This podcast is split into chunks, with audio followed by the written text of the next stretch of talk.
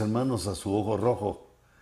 Otra vez, gracias al Señor, estamos aquí buscando de su audiencia, su oído, que podamos estar en comunión y platicar acerca de las cosas que nos gustan, que nos atraen, que son las cosas divinas, los misterios y cosas tan profundas que hay en la escritura, pues las que apenas alcanzamos a atisbar.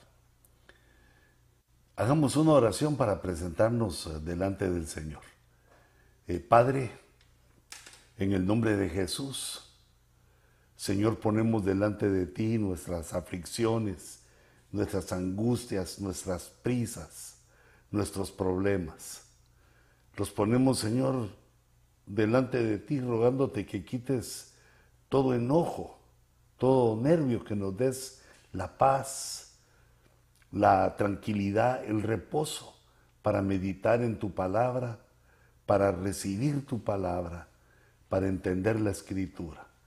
Envíanos, Señor, un poderoso espíritu de entendimiento, de sabiduría, de conocimiento. Permítenos, Señor, actuar de tal manera que te agrades tú de nosotros.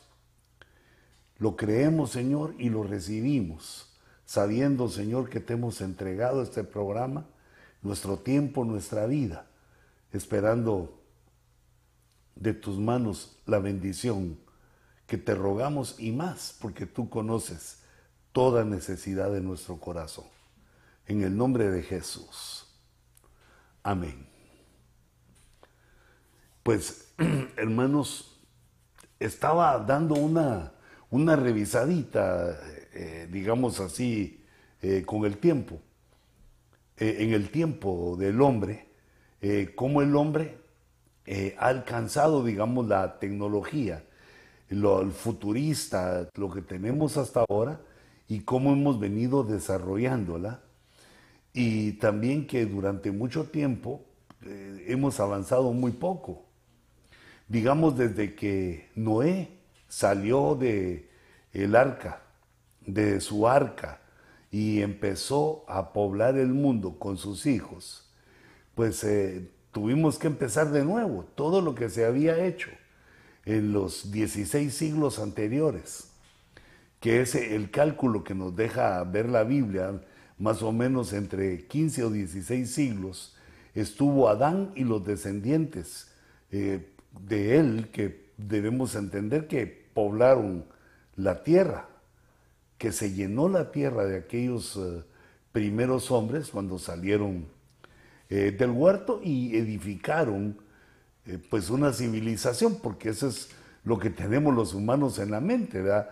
construir lo que se va necesitando, acomodándonos, inventando, utilizando la naturaleza a nuestro favor, usando todos los elementos que el Señor nos dejó para que nosotros podamos pues vivir mejor, más plenos y dedicarnos en la vida humana a enfrentar, digamos, las necesidades por medio del intelecto, eh, por medio de nuestro, de ese regalo que el Señor nos dio, nuestra forma de pensar, de razonar.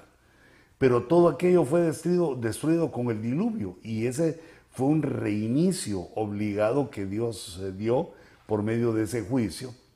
Y empezó de nuevo la humanidad a, crecer y a inventar cosas. No eran hombres de las cavernas ni hombres primitivos, porque inmediatamente después, en el capítulo 10 de Génesis, vemos que ya los hombres ya eran multitudes, ya habían pasado un par de siglos desde el diluvio, ya había mucha gente, se había multiplicado eh, la raza y podían construir, ya tenían sus técnicas de construcción y en el momento de construir eh, la torre de Babel se cambió de tecnología, utilizaron eh, ladrillos, es decir, se nota que va cambiando la tecnología, van descubriendo porque es mejor ese tipo de construcción para llegar más alto. Si lo que querían era una torre, pues la torre debía tener una cierta altura.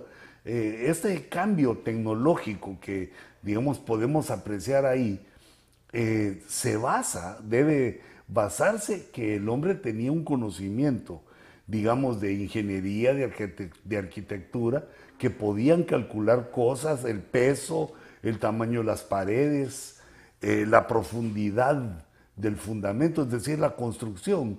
Eh, tiene su propio conocimiento y sus propias tecnologías, pues que son ahora conocidas por el hombre, pero eh, regresando al capítulo 10 de Génesis, cuando se supone que estaba en pañales la civilización, que no habíamos comenzado a, o no estábamos todavía en las alturas, sino despegando eh, con aquellos conocimientos, pero vemos que el hombre ya manejaba eso con su entendimiento, había, eh, digamos, del pasado un conocimiento que lo ha de haber llevado Noé y sus hijos, el conocimiento de la construcción de barcos como, eh, o de, arcas, y que desde ahí se ha desarrollado y tiene mucho que ver con la construcción de casas y, todos los, mm, eh, digamos, inventos, descubrimientos con que el hombre iba mejorando para, para su propia comodidad.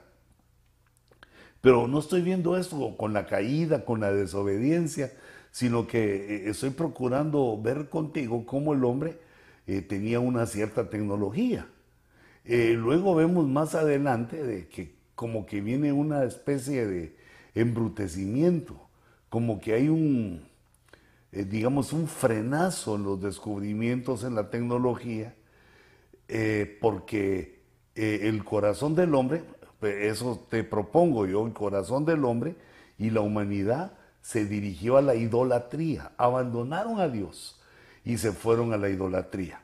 Y de alguna manera la, idolatría eh, embrutece, no nos deja pensar correctamente porque estamos razonando con, digamos, premisas falsas o estamos eh, obligadamente llegando a conclusiones eh, mentirosas, equivocadas. es decir, al pensar que un objeto tiene una representación divina, pues inventada por quién o dicha, y nosotros la aceptamos, digamos, en nuestro entendimiento.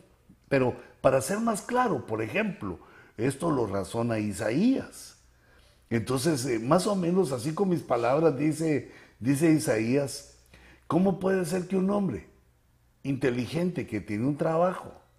Va al campo, corta un árbol, lleva el árbol a su casa empieza a utilizar la madera, usa eh, la madera para hacer un ídolo, lo que le va sobrando de la madera lo usa en su cocina para calentar su comida, come bien, se sacia y sigue tallando el, el ídolo con cuerpo o con forma humana o con forma de animal o con alguna forma, la sigue tallando y, luego ya satisfecho, ya terminado, también la pinta, le pone colores, la pone bonita y, luego se arrodilla ante ella y le dice, tú eres mi Dios. Entonces pregunta y dice, pero no era un árbol, no era, no era madera. No utilizamos parte del material o no utilizó esa persona parte del material para eh, su horno para su cocina, no lo utilizó de combustible, no lo hizo con sus propias manos, no se lo inventó él. ¿Cómo es posible que ahora en eh, algo tan precioso como el intelecto, algo tan maravilloso como la forma de pensar humana, que debe de buscar siempre la verdad, cómo se puede engañar al decir a esa figura que él mismo creó, que tiene un poder superior a él y que aquel que la crió espera que lo ayude, espera que lo prospere. Cuando nosotros tenemos ese tipo de razonamiento que lo obligamos a llegar a, la mentira, que lo confundimos nuestro propio entendimiento, lo confundimos para llegar a una mentira y, en lugar de eso no nos preguntamos, pero ¿quién hizo toda esta belleza? ¿Quién, ¿Quién hizo todo mi entorno, el aire que respiro? ¿Quién hizo el sol que da su luz? ¿Cómo fue que llegamos a esto? ¿Quién es el creador? Eh, digamos, llevando su mente a la pregunta correcta, pero también puede llevar uno su intelecto a la pregunta incorrecta, mentirosa, engañosa, que no solo es ese engaño, sino que va llevando toda nuestra forma de pensar, la de esa persona, a, embrutecerse, porque se está utilizando mal el regalo del pensamiento y del razonamiento.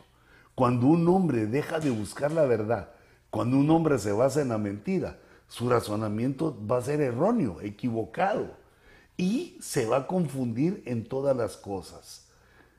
E, este ejemplo, eh, digamos, eh, lo, lo he puesto varias veces, me parece adecuado por el tiempo de la tecnología. Si nosotros tomamos una computadora, digamos, y le ponemos un programa que esté equivocado, digamos, un programa que saque, que resuelva problemas, una computadora, pero no le ponemos los datos correctos, la computadora va a dar respuestas incorrectas, porque si los datos que se pusieron son incorrectos, cuando funcione todo el programa, cuando se ejecute el programa, va a salir error. De la misma manera, cuando los datos que le ponemos a nuestro pensamiento son incorrectos, son mentirosos, no son verdaderos, entonces el resultado va a ser erróneo, incorrecto, equivocado. Pero el peligro está cuando nosotros mismos lo aceptamos.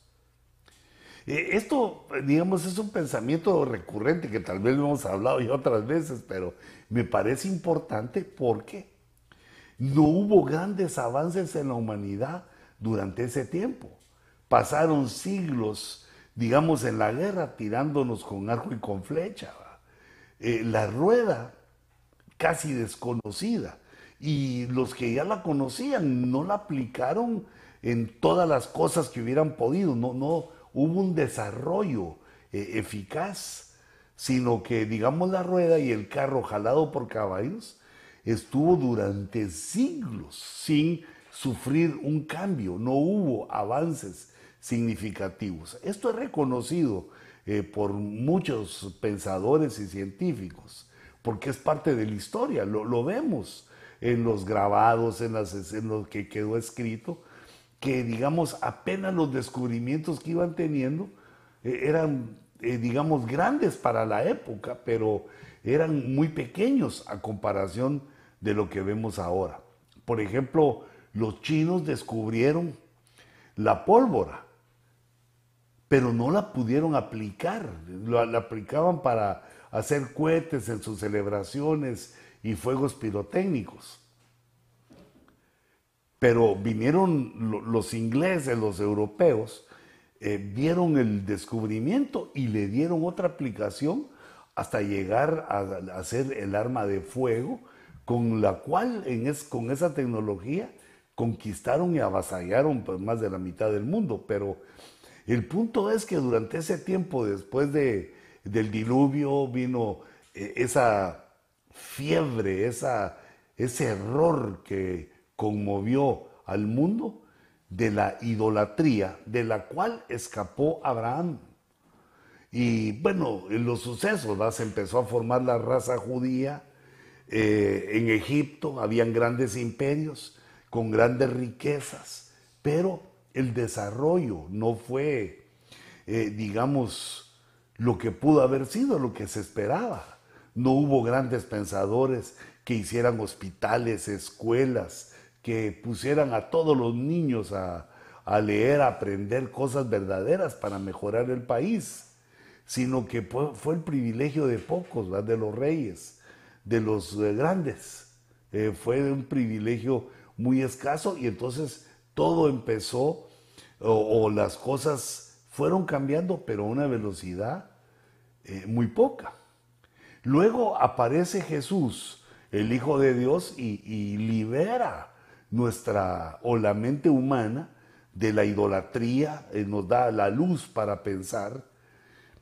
Y surge de también los movimientos religiosos que impiden la libertad de pensamiento durante más de mil años, después del Señor Jesucristo, y durante ese tiempo también hubo escasos, pero bien pocos, eh, avances eh, en la ciencia.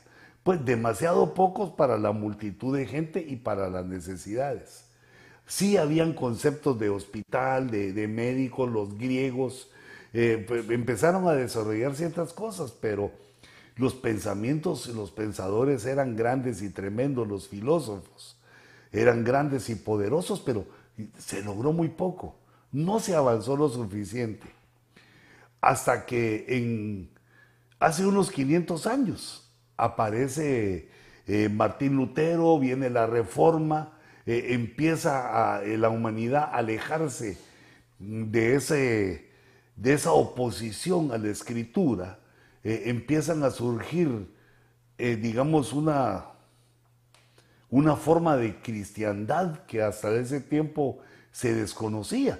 Los cristianos sobrevivieron, soportaron eh, esos siglos de que se les llamó oscurantismo, donde no aportamos mucho a la comodidad humana. lo podemos ver, digamos, en la higiene, en las escuelas, en los hospitales, en la forma de vivir, aún en la forma de gobernarnos, no aportamos mucho. Pero a partir de que la Biblia eh, es tomada de una manera libre y los humanos empezamos a leerla y empieza a libertarnos, porque lo que dice la Escritura, y conoceréis la verdad, y la verdad os hará libres. Y entonces comienza también una iluminación pero que el hombre no se da cuenta que la iluminación eh, viene junto a la revelación del Evangelio, a la revelación de Dios, que la ciencia y, la Biblia, la, digamos lo real y lo divino, tienen una conexión porque fue creada nuestra realidad, así como nosotros fuimos creados por Dios. Hay un origen divino. Entonces todo lo que descubramos, lo que hagamos, debe ir en una relación con Dios, eh, porque Él es el, creador, el autor, eh, el que hizo las cosas. Y si no lo hacemos así, entonces nos estamos oponiendo a, lo cierto, a lo verdadero, y entonces vienen los pensamientos, vienen los errores en el pensamiento. Esto es tremendo. A partir de ese tiempo, entonces se afianzaron las escuelas, porque como no hemos platicado antes, los cristianos decidieron voluntariamente que al tener la Biblia a su disposición, todos debían conocer esa verdad, porque esa verdad los libertaría, los prosperaría, los ayudaría, como de hecho así fue. Comenzaron las escuelas con la visión de enseñar la Biblia, incluso las universidades, todo lo que se hizo para enseñanza se hizo al principio enseñando la Biblia. Y entonces vino una, un aumento del conocimiento, un aumento en el ingenio, en la capacidad humana, y se empezaron, se empezaron a inventar cosas nuevas. Se le puso motor a las ruedas y se volvieron los eh, carros. Eh, se utilizó el petróleo como combustible, se empezaron a hacer una serie de descubrimientos y en un poco más o menos de 500 años la civilización creció de una manera, pero no solo la civilización, sino que, eh, digamos, el conocimiento, el conocimiento, la tecnología, que se convierten en poder.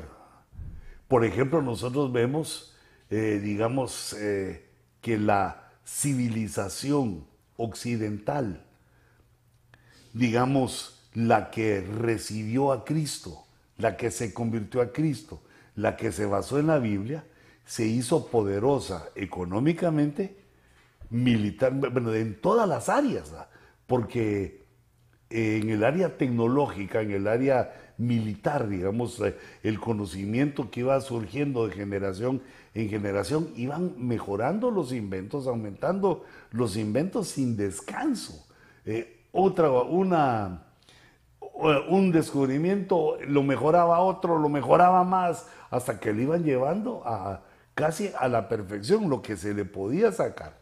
Y eso hizo de la civilización a la que pues gracias a Dios pertenecemos, eh, la hizo eh, poderosa, poderosa en todo el mundo.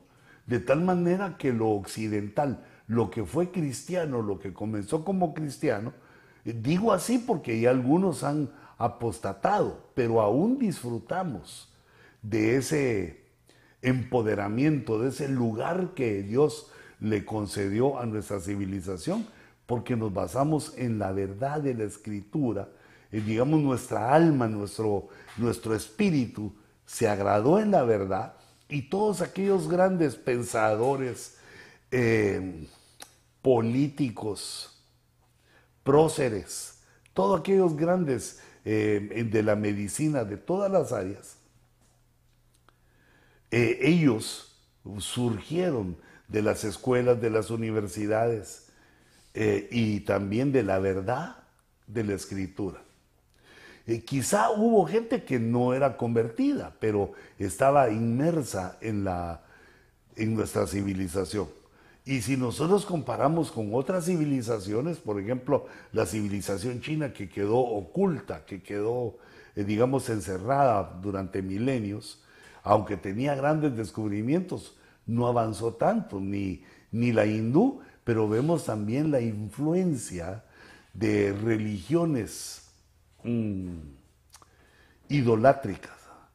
En cuanto no quisieron la verdad, rechazaron la verdad, también se les cierra un poco eh, el, entendimiento, o mucho, de acuerdo a como nosotros lo veamos. Pero, por ejemplo, eh, digamos, la cultura china tiene eh, grandes avances tecnológicos, pero no los ha logrado a base de sus propios científicos sino que con el robo de la tecnología de los países de Occidente. Y todos los que han eh, prosperado, pues, han tomado el ejemplo de, Occidente. Pero no que seamos eh, lo último, con los errores y con lo que eh, querrás añadirle de cosas equivocadas de la cultura, vemos que la ciencia y la verdad tienen que ir íntimamente ligadas. Y la verdad de nuestra civilización eh, se aferró a nosotros por medio de Cristo, porque Cristo es el camino, la verdad y la vida. Eh, repito, aunque no todos los científicos hayan tenido esa, eh, esa bendición de tener o creer en la verdad que es Cristo, pero vivieron en el ámbito, en el medio ambiente de nuestra civilización y eso pues les, les dio la oportunidad de conocimiento, de cosas con las que llegaron ellos a descubrir. Pero, digamos, este mundo de la, de la ciencia, en la búsqueda de, búsqueda de la verdad, fue el cristiano. Fuimos los cristianos, hermano. Aunque tal vez no tú y yo, pero otros que comenzaron, que creyendo, eh, como lo vemos, eh, de los testimonios de grandes pensadores de hace 500 años que fueron eh, cristianos, tenían la fe cristiana. A algunos no les gusta aceptar eso porque, bueno, ponen, eh, tienen otro rollo, pero yo lo quiero señalar porque lo veo. Entonces, digamos, el método científico, si nos pasamos ahí, eh, digamos, el método científico, que es para encontrar la verdad. El método científico fue pensado para encontrar la verdad de la realidad de la naturaleza, de la creación, y así conociendo cómo funciona, podemos, podríamos nosotros, digamos, podríamos nosotros eh, hacer un invento, eh, utilizarlo a favor del hombre, eh, ese descubrimiento, buscando la verdad, va mejorando todo, y entonces se le llamó el método científico. Eh, el método científico tiene ciertas palabras, bueno, no todas, pero algunas palabras que quiero hacerte notar, porque la forma como el método científico de, eh, propuso, se propuso, quedó escrito, es la forma como eh, funciona nuestro entendimiento, como funciona nuestra mente. O sea que no fue un descubrimiento, o perdón, fue un descubrimiento, no una invención de cómo piensa nuestra mente. Entonces, al principio de la tecnología, tuvo que comenzar todo con la mente desnuda. Solo la mente, porque no había tecnología, no se habían hecho los, eh, qué sé yo, los clavos, los, lo que se necesitaba, los martillos, los motores, no se había hecho. Sino que entonces todo fue primero con el entendimiento, la mente, pensando. Entonces lo primero, una de las palabras que leo yo, que es el enunciado. Aquí te lo, definí para que lo leyeras junto conmigo y tuvieras la oportunidad de seguirle leyendo, de, seguir leyendo para, digamos, tomar el concepto. Un enunciado, digamos, según el diccionario, eso no es lo que yo pienso, sino que más o menos un resumen de lo que leí en los diccionarios de lo que es un enunciado. Dice que es una exposición breve de un problema entonces, digamos, viene el hombre, vienen los científicos, encuentran un problema y lo exponen. Al exponer el problema, se expone eh, el problema y queda eso entonces como un enunciado. La exposición con palabras o por escrito de un problema que se está analizando, se está teniendo en la mente y se están poniendo los detalles que uno va descubriendo. Hay otra palabra que es teorema.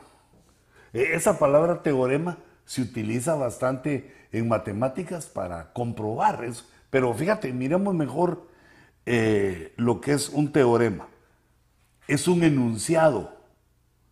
Es la palabra anterior. Enunciado es la exposición breve de un problema. Entonces un teorema es una exposición breve que puede ser demostrada o sea que se expone algo, se están diciendo, se están diciendo cosas que pueden ser demostradas. Eh, por eso se usa en matemáticas, bueno, prácticamente en todas las ciencias, que lo que se dice, que lo que se piensa, pueda demostrarse, demostrar que es cierto, que es verdadero. Eh, digamos, por ejemplo, alguien puede decir, eh, no, lo que pasa es que, digamos, en nuestro sistema solar hay 15 planetas. Entonces cualquiera puede decir, ah, bueno, entonces ya tengo ese dato, son 15 planetas. Pero viene otro y dice, Señor, pero ¿de dónde, ¿de dónde sacó eso? ¿En qué se basa? Demuestre lo que está diciendo. O sea, e, el enunciado es, tenemos un problema. ¿Cuántos planetas hay en nuestro sistema solar? Ahora enunciemos el teorema. Eh, hay 15 planetas, pero Está incompleto el teorema porque lo debo demostrar. Y, dice, si siguen leyendo aquí conmigo, en el concepto de teorema dice que es el enunciado que puede ser demostrado por medio de operaciones matemáticas. La matemática es una, es una ciencia exacta, por medio de operaciones matemáticas y argumentos lógicos. Fíjate, son esas dos herramientas los argumentos lógicos son mentales, es la mente del hombre funcionando.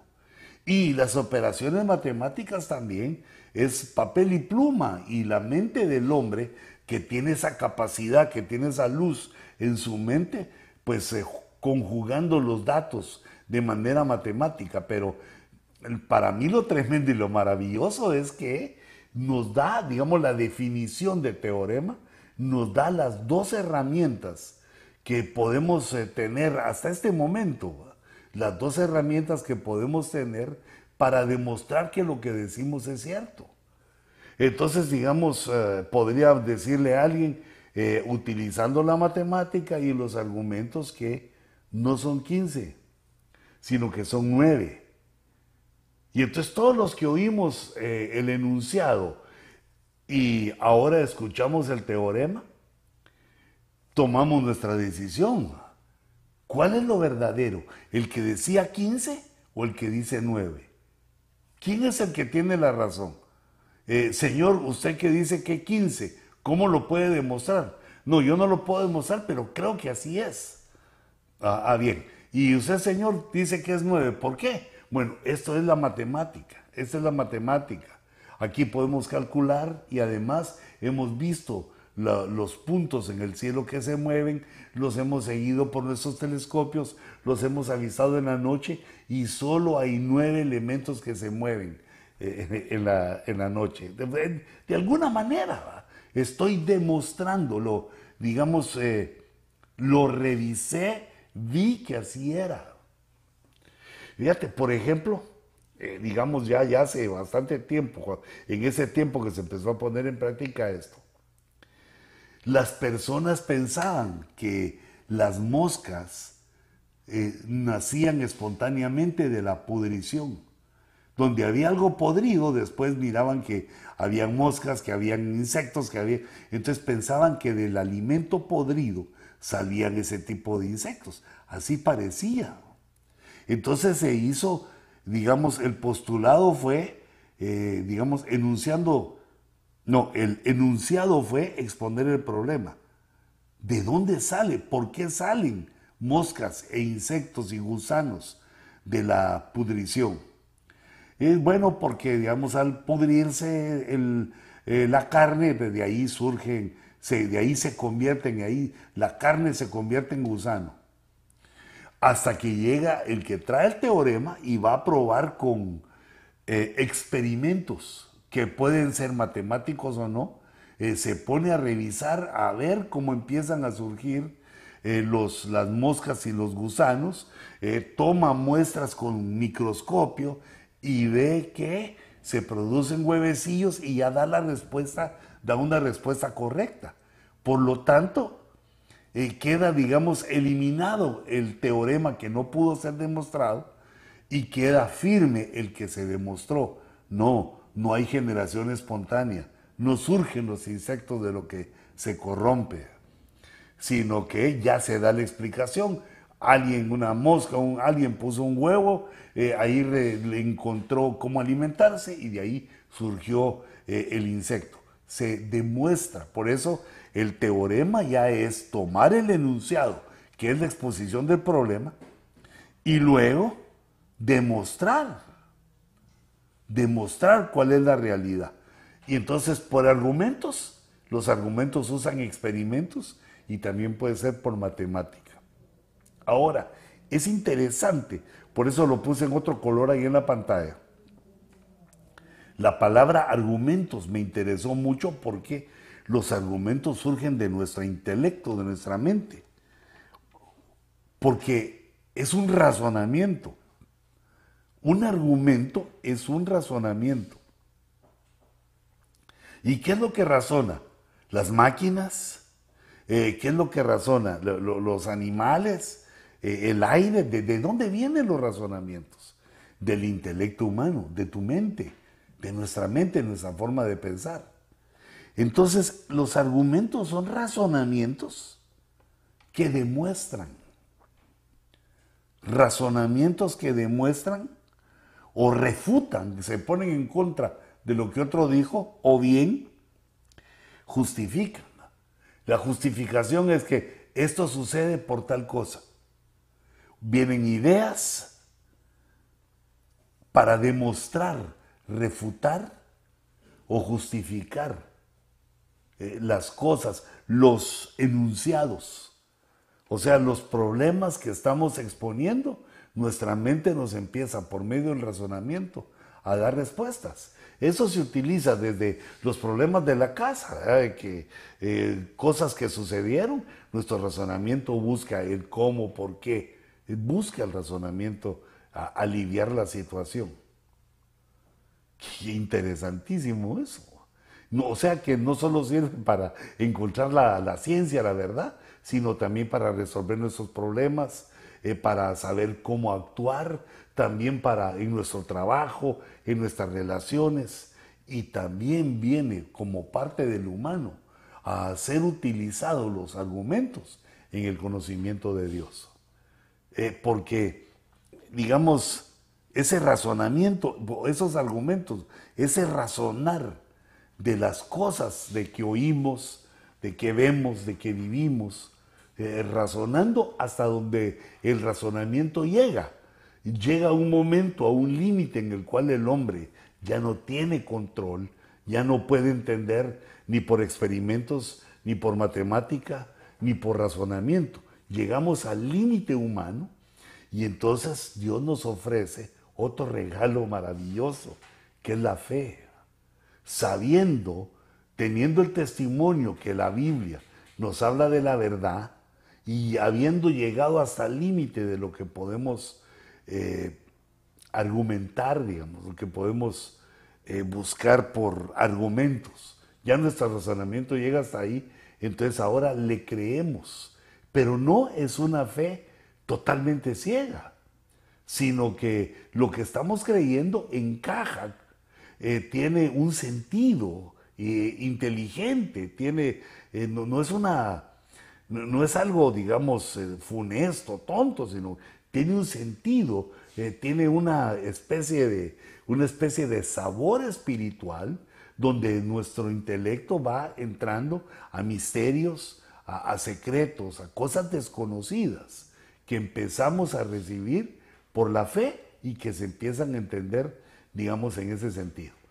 Pero necesitamos entonces saber esto, que para argumentar, para argumentar, para entrarle a comprobar las cosas, a esa forma de teorema, para comprobar hay que tener argumento.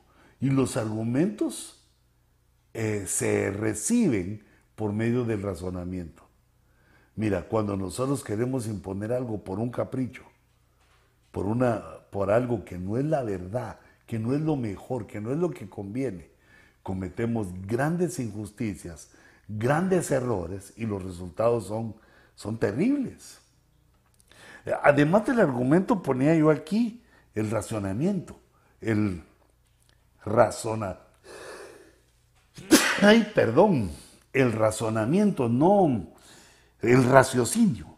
Es que como que mencioné racionamiento, pero el razonamiento es que ya no puede uno gastarse todo, sino que lo empieza a hacer de una forma gradual para que dure más. Pero el raciocinio, pongo aquí, y si ustedes lo leen conmigo, que es la capacidad mental. O sea, hermano, la tenemos. Mira aquí lo puse, es la capacidad mental de tu intelecto, de mi intelecto, para establecer relaciones entre ideas, conceptos y sacar conclusiones. Relacionar ideas, relacionar conocimiento, relacionar las cosas que están en nuestra mente y de ahí sacar conclusiones. Esa es la forma de razonar, es la forma de, eh, pues sí, prácticamente, de razonar. Así lo pusimos, el raciocinio, y entonces de ahí veíamos también el argumento. No sea que nosotros podemos argumentar al poner en práctica nuestro razonamiento.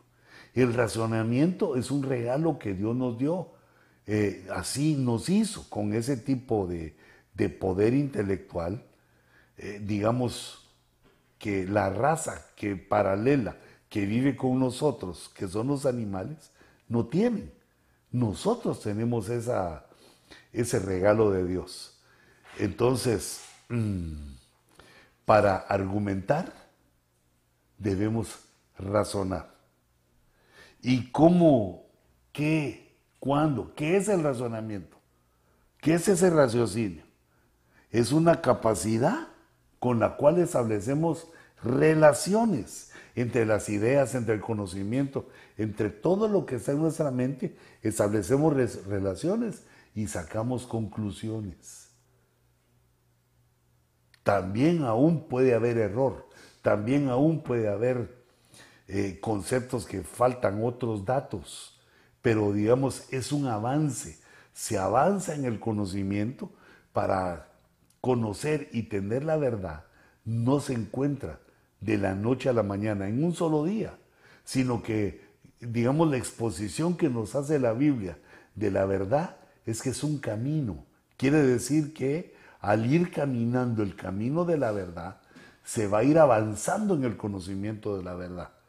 Se va avanzando, es un proceso, no es algo instantáneo, como de pronto se nos ocurre pensar que la verdad es algo que agarramos ahorita y que esa es eh, la verdad verdadera, es el todo. No, la, verdad plena y total solo la tenemos en Cristo, pero no en nuestro intelecto. No, no logramos llegar a, a la verdad, a una verdad total, digamos, aunque lo han procurado filósofos y gente súper inteligente. No, eso no se ha logrado. Eso no, no se puede, no se ha podido hacer. Entonces quiero que regresemos a esto, que nosotros debemos practicar nuestro razonamiento con las ideas que tenemos, abundar en conocimiento para que ese conocimiento nos sirva de ideas que son relacionadas entre sí para hallar la verdad, para sacar conclusiones lo más apegadas a la realidad, lo más apegadas a la verdad, porque ese va a ser nuestro éxito. Ese, ese va a ser, eh, va a llegar a, ser pues, nuestra victoria, el arma de nuestra victoria. Eh, por eso dice la Escritura que no es con espada, no es con la fuerza, sino es con su Santo Espíritu. Pero digamos, al ver el contexto, lo que se está hablando, eh, Dios nos está diciendo que no solo es el Espíritu Santo el que lo va a hacer, sino que en nosotros, fluyendo en nosotros, utilizando en nosotros nuestro intelecto, nuestro pensamiento, pero y esa actitud recta y moral de querer buscar la verdad. Porque la mentira es diabólica. La Biblia dice que, que Satanás, que el Señor lo reprenda, es el padre de la mentira. Y entonces si nosotros utilizamos la mentira, también nos vamos haciendo, a, digamos, a nivel de ese personaje malévolo, donde el error eh, es constante. Y eso es lo que, digamos, desea en su estrategia, que al nosotros no razonar con la verdad, hallemos el engaño, la mentira, y en eso nos deleitemos y que suframos las consecuencias. Consecuencias que son eh, dolorosas. Por eso, hermanos, amemos la verdad. Mira, este, esta nueva, otro concepto que utiliza la ciencia es la proposición. La proposición es un enunciado. Eh, te recordarás que vimos que el enunciado es la exposición breve de un problema. La proposición es una forma de enunciado de una verdad que está demostrada o por demostrar. Digamos, en el caso espiritual, Jesús demostró su verdad por las señales que le acompañaban. Demostró su deidad por las señales que le acompañaban. Eh, la manifestación del poder que mostró por las palabras que habló y la influencia que tuvo en la gente que le escuchó y de ahí en adelante a la gente que se convirtió en su, en su nombre, que se vino a la fe o nos venimos a la fe de Él. Entonces también, digamos, nuestra mente hace proposiciones. La proposición es el enunciado que es comprobado, que puede ser demostrado o que está por demostrar, que va a ser demostrado, está en el proceso de demostración. También hay axiomas que es otra forma de enunciado. Este, esta exposición de un problema dice que debe ser un problema evidente, que se considera que no requiere demostración. Hay problemas que no lo requieren, y a eso se le llama axioma. Y está el postulado que dice que es un principio que se admite como cierto sin, necesidad de ser demostrado. Sirve como base para otros razonamientos. Eh, entonces, digamos, podemos decir, no hay que demostrar que el viento existe, porque aunque no se ve, lo podemos percibir con otros sentidos. Eh, no necesita ser demostrado, sabemos que existe. Pero hay otras cosas que no se miran y sí requieren demostración, como lo fueron, por ejemplo, los microbios. Ay, hermanos, el tiempo nos ha avanzado, pero quería dejarles estas herramientas que las utilizan otras y, también proponer cómo nosotros, sin ser de esos científicos, sino que utilizando estas herramientas, esa forma de pensar, utilizando el razonamiento, es decir, el conocimiento de la escritura, conjugando las ideas, conjugando nuestro conocimiento eh, para llegar a tener proposiciones, o sea, eh, enunciados verdaderos, que pueden ser probados eh, y pueden ser demostrados. Pero, ¿sabes qué? No te perdás el próximo eh, capítulo, no, mejor programa. Y no te perdás el próximo programa de El Ojo Rojo y donde vamos a seguir analizando esas cosas. Que el Señor te bendiga y nos vemos la próxima aquí desde la bella ciudad de Castaic, me despido y te bendigo en el nombre poderoso de Jesús. Amén.